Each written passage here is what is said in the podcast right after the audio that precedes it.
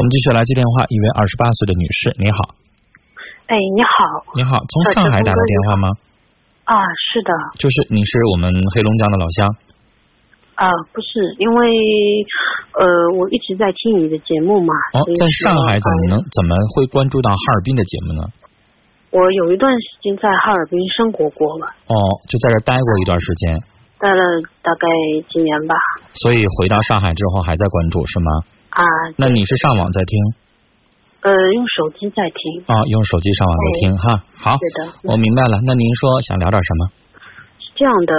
呃，因为我小的时候就得过抑郁症，当时时候呢没有吃药，因为症状不是很严重，嗯，就是会有一些失神的状态，就是比如说坐在那边会发呆，嗯，然后会有一些胡言乱语啊，自己就没意识的这种，嗯，然后到我很严重的时候，就是前两年，前两年已经是重症的一个抑郁。嗯，伴有一些就是精神方面的一些问题，比如说有天幻听幻觉了，那我就去吃了药了。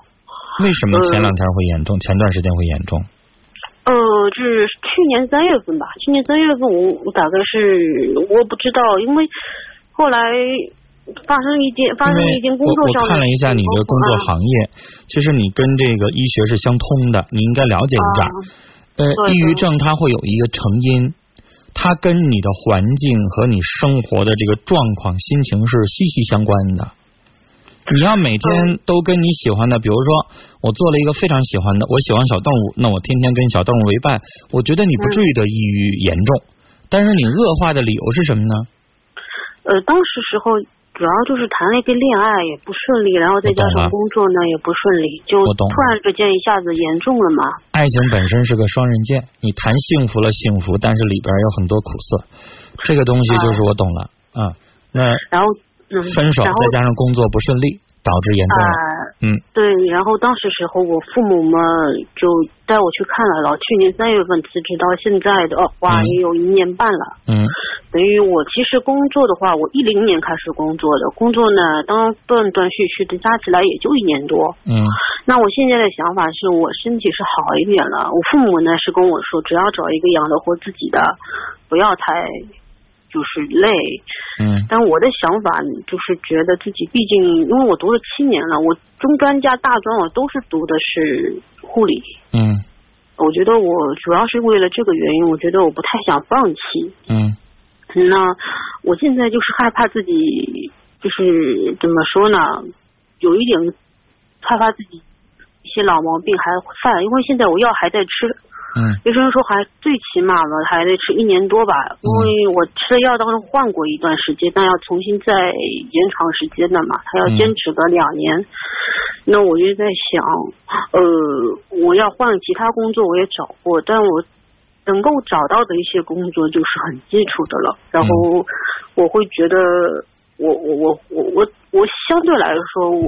我还是觉得自己毕竟读了那么多年书，相对来说还希望做一个有一点技术含量的工作。嗯。所以这种基础的工作，我就会觉得拉不下脸来做吧。所以就我不知道怎么去面对自己。原来的工作已经辞掉了。对，去年去年的三月份就辞了。嗯。后来就是这么长的时间还没有找到合适的。找的话，我等于我精神状态恢复了以后，我就在家里待了一年，再去找找的话，也找了有两两三个月吧。你你给我形容一下你现在的这个抑郁症怎么样了？现在还有哪些症状？没有具体的症状，但是就是因为我现在嗯在家也很清闲，没有太多的事情。嗯。我我不知道在你之前说的那些症状还有没有了？失眠。那些症状，呃，我失眠一直不失眠的，因为我抑郁症是我当时是昏睡，那昏睡，嗯。啊，你就属于嗜睡哈，那反应迟钝，情绪躁动不安有没有？有，这个现在都没有了。现在都没了，有没有成天感觉疲劳、无精打采？哦，因为我现在吃的药很重嘛，我现在吃三种药，三种药的话，我是吃了药以后可能会有一些。你现在吃哪种药？一个是吃安定，安定我不是晚上安定把它停了它，把它停了它。哦，我跟安定是一个，你在吃吃吃这个安定，一定要把这个剂量给它减掉停了它。我我现在就直接告诉你，把它停了它。呃，不是，我不是不是，你听我说，我我不吃安定，我没有办法出门，因为我出门就会觉得女士很害怕。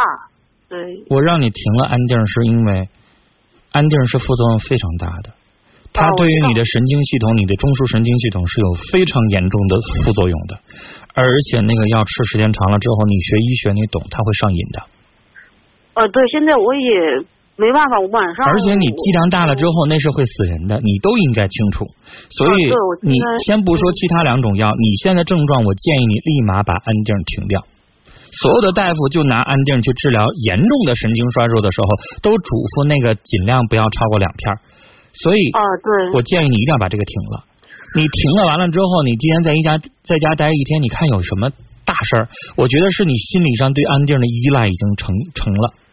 其实你不吃它没什么事儿啊，你你吃它是为了管你睡觉的，你却吃完了之后不睡觉，你吃完了之后拿它去做心情平复，那女士你用错药了，不行。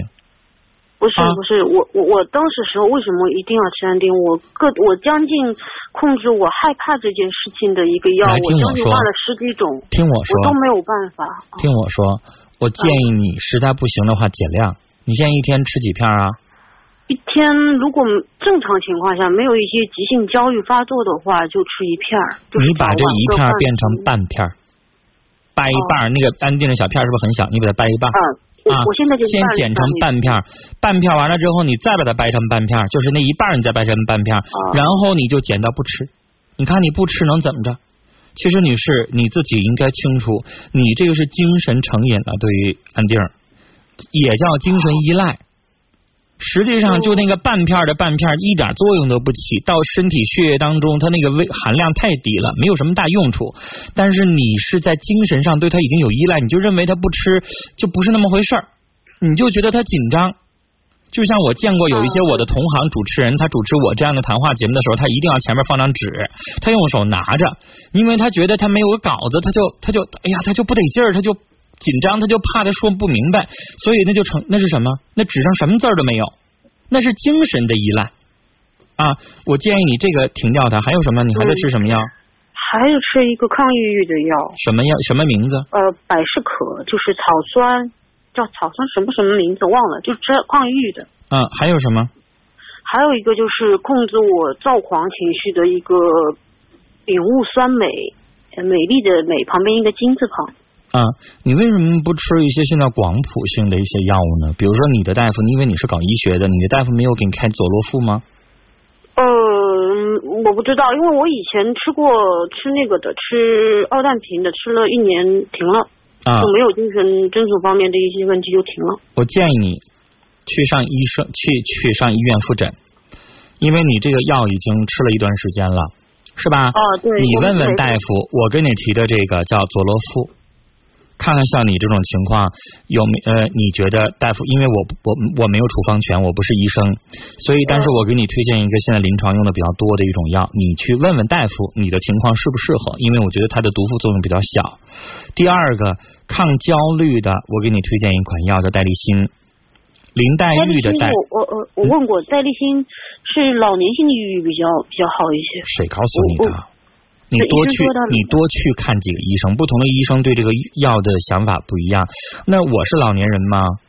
我就用过，我就用过。然后我我我身边那个老教授博导，他也自己有的时候焦虑，他有点更年期。然后呢，还有一些这个三十多岁的考研究生的一些人，他比较焦虑。这个因为戴立新，它的效果不错。我我我我很我很听我说。我很破格的在节目当中跟你谈药物，因为我觉得你的药物下的剂量太重了。我不行，因为为什么？你的剂量太重了，听我说话。嗯。你的症状没有严重到那种程度，你在靠大量的一些药物去维持你的心理的平衡，但是现在我觉得你可以换一换了，轻一点，副作用小一点的，然后你药物慢慢的减量。你现在的症状表达表达也没有问题，人生活也没有问题。你老吃那么多的抗抑郁的药物，最后你白天工作整个人是昏昏沉沉的，你不会有精神状态的。而像像有一些像戴立新这个抗焦虑的药物，你别把它晚上吃，因为晚上吃它会，它这个药会让你兴奋。那你白天吃，你这样的话一天可能也不抑郁，挺好的。然后呢，这个你那安定又跟这个有点冲突，因为安定又是抑制你的神经活跃的，所以你自己去问问大夫，给你一个减轻剂量的这么一个减轻抗抑郁成分的这个这个这个药物，你去找有处方权的这个主治医生换一个大夫，之前的大夫。我觉得看一段时间长了之后，对你的这个听了的症状，他没有做及时的改善啊。然后工作方面，我反倒建议你做点基层的工作，因为你是，你也要为你的患者这个这个这个负责任的。你现在吃着这么大剂量的，女士，我想问你，如果你今天要开刀，还是你今天要去去去上门诊去找一个老大夫给你看病？如果你要知道这些老大夫常年吃安定。每天都吃完一片安定来给你看病，浑浑噩噩的，你敢让他给你看病吗？那那是我没有浑浑噩噩，就是我现在。但是我想告诉你，那个安定绝对会影响你的一些反应能力的。这就是相对没有正常人。那正常人来说，吃一片安定都直接睡觉了，你是没睡着，但是它是不是也降低你的反应的快慢呢？啊，对，现在肯定会的，它会抑制你的反应能力的呀。那你现在这种状态，我反倒不建议你做一些特别一线的工作。哦。我刚才为什么上来就让你减减轻你刚才服用的一些剂量？你服的那个药都有点霸道。我让你改服用一些比较柔和一点、副作用比较小一点、里边的成分没有那么霸道的一些药啊，这些药可能对你来说温和一点。这样的话不影响你的一些状态。你现在有一些状态，我我很担心你吃这么多药，而且吃了一年了，你还这么大剂量的吃下去，女士，你精神疾病好了，我怕你的肝呐、肾呐什么的全出问题了。我因为之前我换过，之前我换的就是之前。女士，时间的关系，我这不是诊所，我不能跟你聊这么细了。呃，这些东西呢，我觉得。还得是跟一个有处方权的这种专业的大夫去好好去推敲一下子。你因为我我之所以跟你聊这个东西，是因为你是学医学的人。我去跟一个普通的这个患者去聊这个东西，他就完全听我就就直接就按照我的方案来了。我说那不行，你还是得跟专家去跟医学专家去讨论这个事儿，因为你理解我说话的意思。你是学医学的人，是不是啊？我希望你吃点柔和性一点的药，嗯是不是啊？这样的话可能好一点。啊，然后降降降减低药量啊，然后呢，我不太同意你刚才的想法。你觉得基础工作你不愿意做哈，你还是想做你原来的工作，但是你原来的工作，我我认为你原来的劳动成劳动量的程度不太适合你现在状态。对我家里人也这么说。对我反倒建议你做一点轻一点的，然后呢，不用那么的高度紧张集中的啊，类似于像二线部门。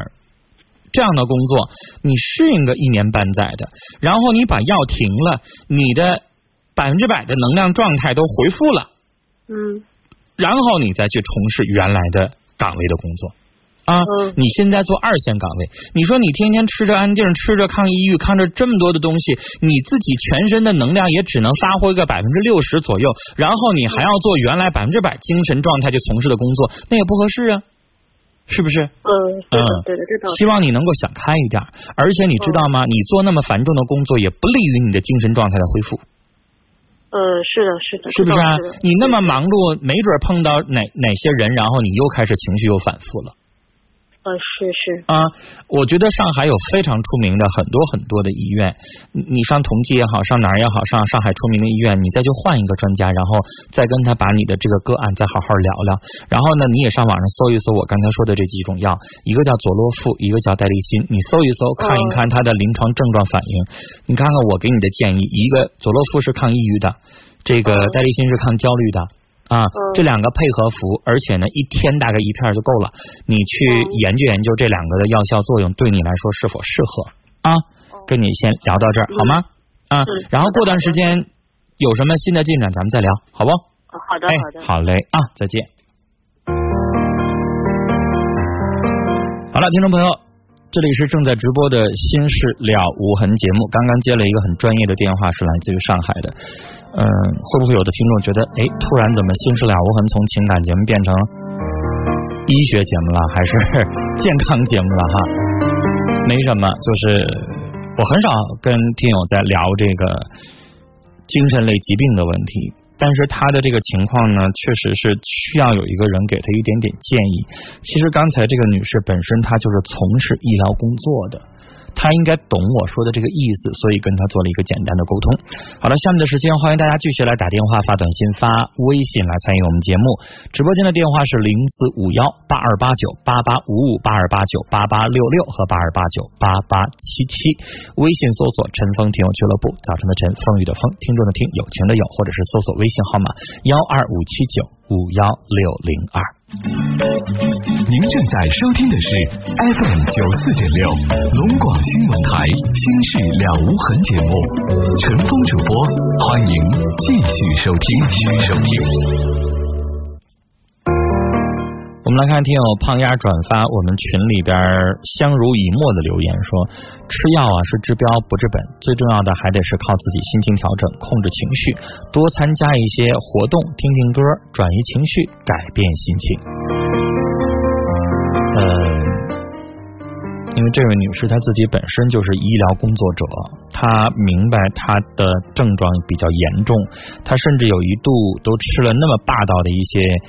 剂量比较大的一些药物，而且他至今为止已经保持了一两年的时间，天天都得吃一片安定，才能够控制稳定情绪。所以像他这种情况，不服药已经不太现实了。但是刚才陈峰给他的建议就是减低一点药物，把一些这个药性比较强的换成比较柔和一些的，然后一点点减量，直到可以正常的不服用。他现在不吃安定，他不敢出门。你听到他说了吗？